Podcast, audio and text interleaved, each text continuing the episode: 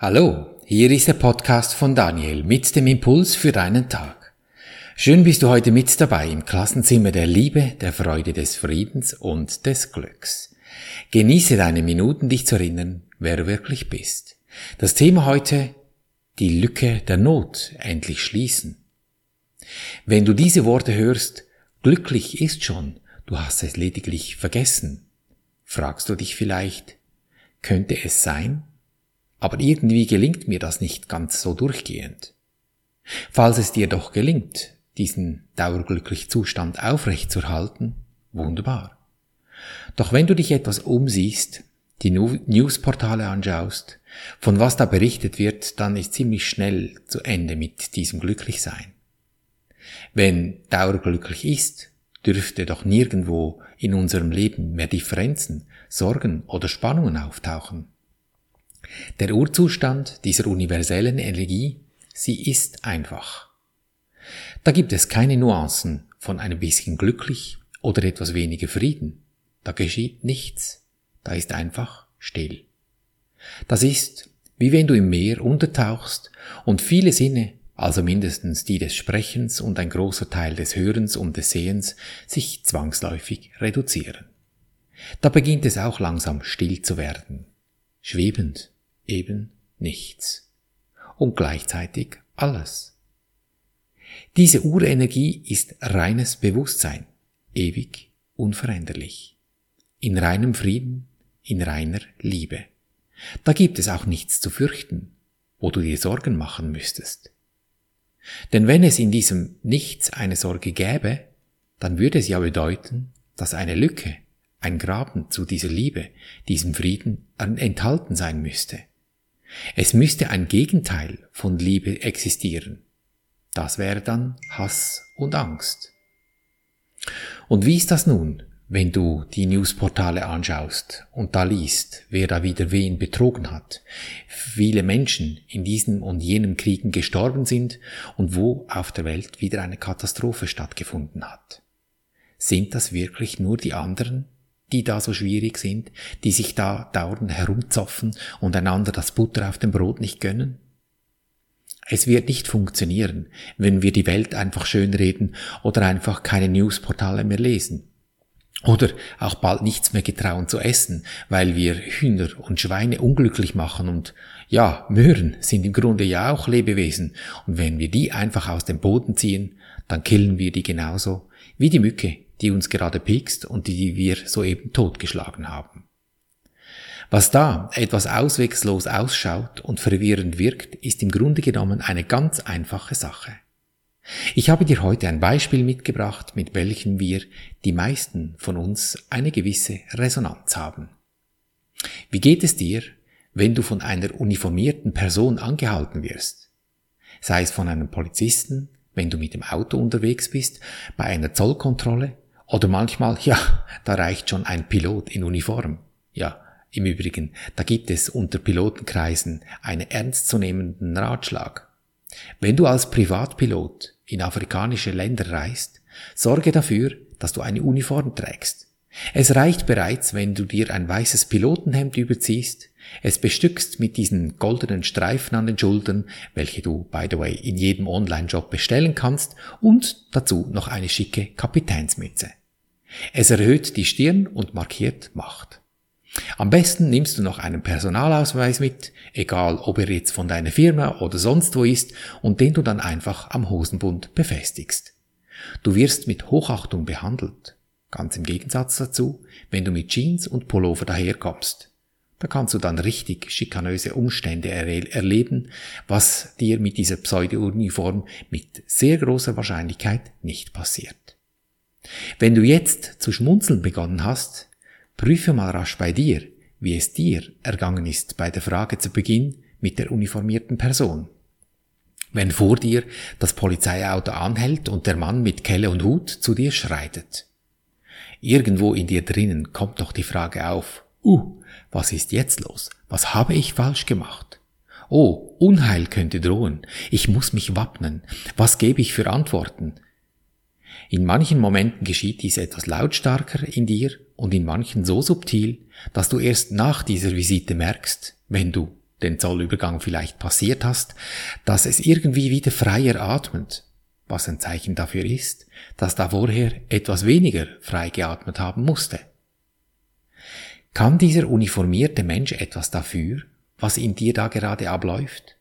Also in den Afrikanern, wenn so ein Pilot auftaucht, da läuft dasselbe auch ab. Da gibt es keinen Unterschied. Doch du merkst, dass da etwas abläuft. Doch es ist hausgemacht. Denn bevor der Polizist zu dir an die Autotür kommt und dir sagt, Guten Tag, mein Name ist Müller, Sie wissen, warum wir Sie aufhalten? Bevor dies geschieht, läuft doch ein Kino ab in dir. Was, wenn? Hier wird die Angst vor dieser universellen Energie am deutlichsten gesehen. Die Liebe ist verräterisch für jene, die sich fürchten. Der Grund, Angst und Hass können niemals getrennt sein. Niemand, der hasst, hat nicht Angst vor der Liebe und deshalb auch notgedrungen vor dieser universellen, der kosmischen Energie. Er fürchtet sich zu lieben und liebt es zu hassen. Somit glaubt er, dass Liebe furchterregend sei und dass Hass die Liebe sei. Das ist die Folge, welche diese Lücke bringen muss, wenn du diese Sichtweise, dieser Sichtweise treu bleibst.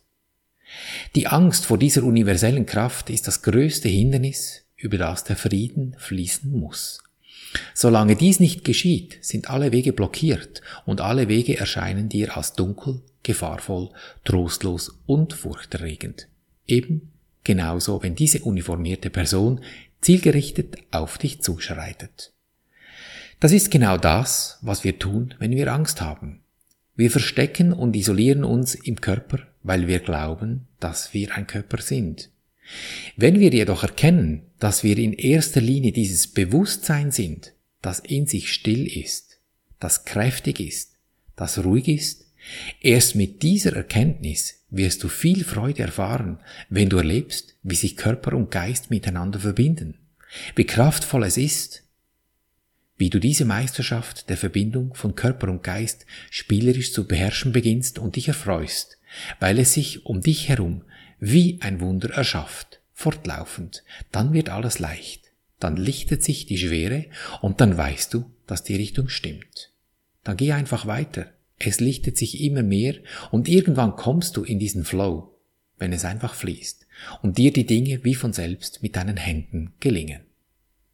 Das bedeutet, dass du dir zuerst deine geistigen Kräfte bewusst machst, weil die Kraft an sich, sie hat keine Lücke eingebaut, diese Lücke hast lediglich du aufgesetzt und damit diese Not geschaffen. Auch wenn sie von außen zu sein scheint, weil die anderen, die schlagen sich ja die Köpfe ein, wenn du die News liest. Doch du bist es, der sich Sorgen darüber macht. Das heißt eben, dass du die Sache, die dir da Not bereitet, anschauen musst. Nicht grübeln, einfach emotionslos betrachten.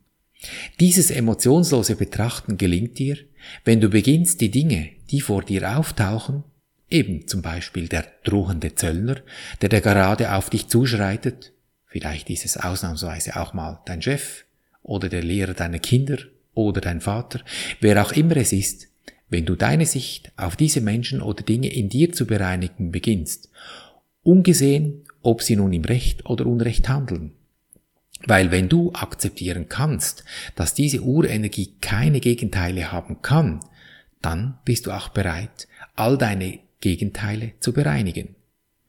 Dieses beständige Verändern deiner Sichtweise auf diese Sachen, die dir da begegnen, führen dazu, dass du dein Vertrauen in dir ausdehnst.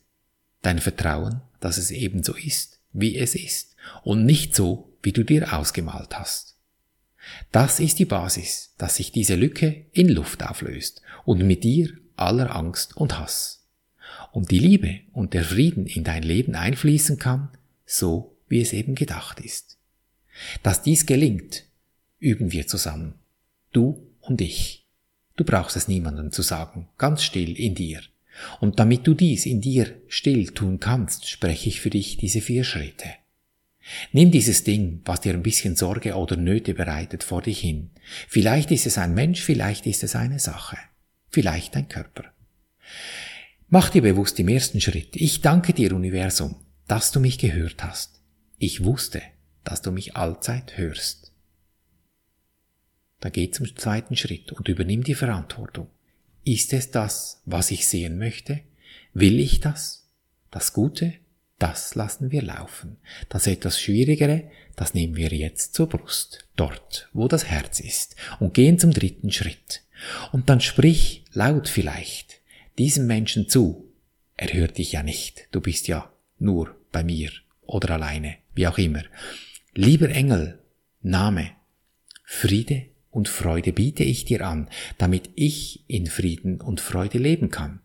Dann halte einen Moment inne und lausche wie sich dieses Wesen, diese Sache, dieser Mensch, was immer es ist, wie es sich wendet, weil von etwas Schwierigem bietest du etwas Gutes an, da muss ein Unterschied entstehen.